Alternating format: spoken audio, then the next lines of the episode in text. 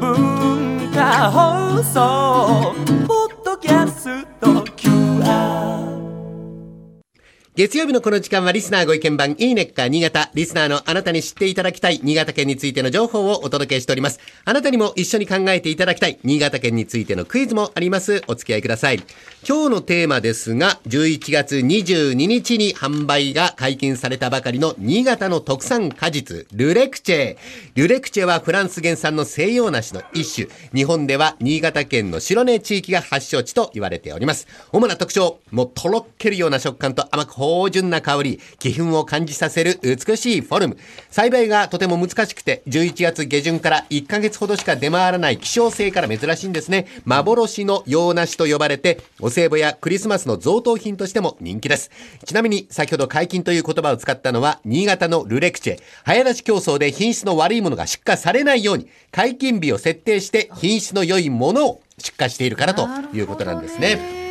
さあ、そんなルレクチェの魅力をお二人に伝えるため、銀座にあるバーミスティの三沢正樹さんがスタジオに来てくれました。三沢さん、こんにちは。よろしくお願いします。こんにちは。よろしくお願いいたします。はいお願いします。あの、三沢さんにはルレクチェを使ったスペシャルカクテルを作ってスタジオに持ってきていただいてるんですが、楽しみですねあの、どういうお店なんですか？このミスティというお店は。はい、えー当店はですね、えー全国の特産品フルーツを使った、えーオリジナルカクテルを、えーお楽しみいただける、えーバーです。はいはい。えー新潟のフルーツで言いますと、えールーレクシュの他に、えーいちごの越後姫、はい。えーまたは佐渡島名産のおけさ柿ですね、はい。はい。えーそういったものを素材にした、えーフルーツカクテルを提供しております。はい。あの、まだカクテルにする前のルレクチェをもう大竹さん、倉玉さん召し上がっておりますが、いかがですかこれ？もう待ってました。ですかね、この美味しさ美味しいですよね、ルレクチェね。ね香り高いのに、はいあの本当になんていうか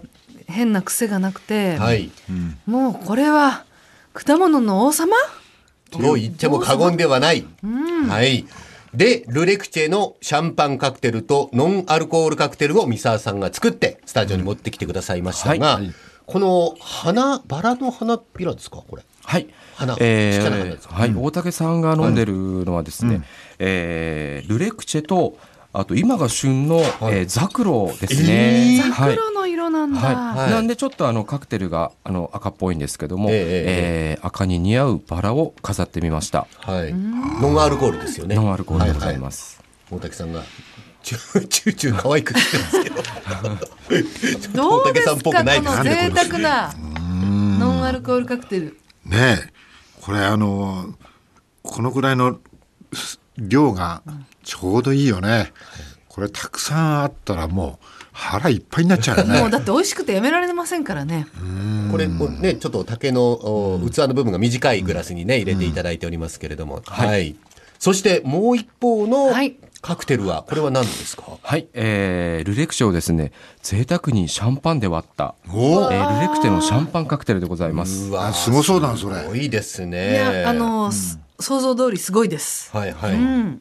濃厚これもちろんアルコール、シャンパン入ってるわけですよね。はい、えーこちらはですね、ルレクチェと、えーシャンパンだけの、えーシンプルなフルーツカクテルでございます。はい。どうですか、倉玉さん？いやこれあのすごい女子人気になると思いますようん。もうこんなの出されちゃったらもいかがですか、三沢さん。はい、えーそうですね。まあ、これからあのクリスマスのシーズンですので、えーぜひですね、えー恋人同士で楽しんでいただきたいフルーツカクテルです。うん。もうルレクチェ、ただ普通に食べてももちろん相当美味しいんですけど、このカクテルにすることによって、どんな変化が三沢さんあります？どうでしょう？そうですね。ええールレクチェは、まあ、非常に香りが良くてですね、えー果汁が多いんで、えーシャンパンや、まあ、カクテルの素材には、えー非常に最適な洋梨です。合うフルーツなんですね。そうですはいはいはい。確かにみずみずしいですもんねもともとがね。うんはいはい。すごくで、じゃあ、シャンパンにも非常に合うということですよね。はい。はいあの、幻の洋梨、ルレクチェで作る極上のシャンパンカクテル、味が気になる方は、銀座で飲めます、銀座で。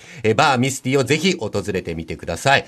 あの、せっかく作っていただいたので、後でじっくり倉玉さんも飲むと思いますし、小田さんも飲むと思いますので、はい。三沢さん、本当にどうもありがとうございました。ありがとうございました。ありがとうございました。じゃあ最後はイベントのご紹介です。11月29日から12月5日までの間、銀座三越にて新潟フェアが開催予定です。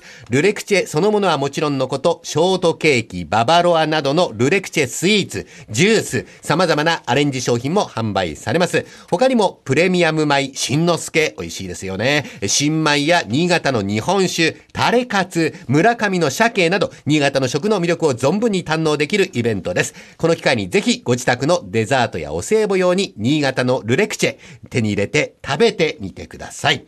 それでは、ここでクイズをお出ししましょう。ルレクチェを買ったことがある人ならばわかるかと思うんですが、ルレクチェは果実一つ一つが透明な包装紙に包まれております。さて、これは一体何のためなのか、4択でございます。1番、傷ついたり潰れたりしないように。2番、水分の蒸散を防ぐため。水分が出ていくのを防ぐため。3番、香りが逃げないように。香りが出ていくのを防ぐため。4番、日よけのため。さあ、何でしょうか。倉玉さん。2か3しかないですけど、はい2です。水分の蒸散を防ぐため。はい大竹さん。これ4択であれだよね、はいどれか一つっていう感じがするけどええ全部あ、出ました、全部。全部以前そういうパターンありましたね。そのパターンもあるなはい。大竹さんが全部。倉玉さんが2番と絞りました。正解は2番です。水分の蒸散を防ぐため。えー。全部じゃだって。えいや、水分のあれもそうだけど。主な目的はこれですね。そうだけど、はいはい。もう他にもあると思うけどな。まあ、贈答品などでルレクチェをもらった際は、包装紙から取り出さずに、冷蔵庫以外の涼しい場所に保管しておくといいそうなんですね。だんだんと果実が柔らかくなって、より黄色が強くなってきたなと感じたら、いよいよ食べ頃です。えたっぷり閉じ込めておいた水分が口の中で弾けまして、豊かな甘みを堪能できます。美味しそう。短期間しか食べられないルレクチェ、一番美味しいタイミングで食べるために、ぜひご参考になさってください。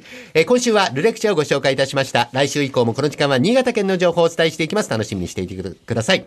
このいいねっか新潟のコーナーは文化放送のホームページにて、ポッドキャスト配信されています。ぜひお聞きいただいて、新潟県について詳しくなってください。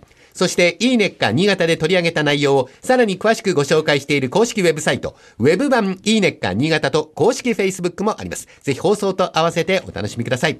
この時間はリスナーご意見番いいねっか新潟をお送りしました。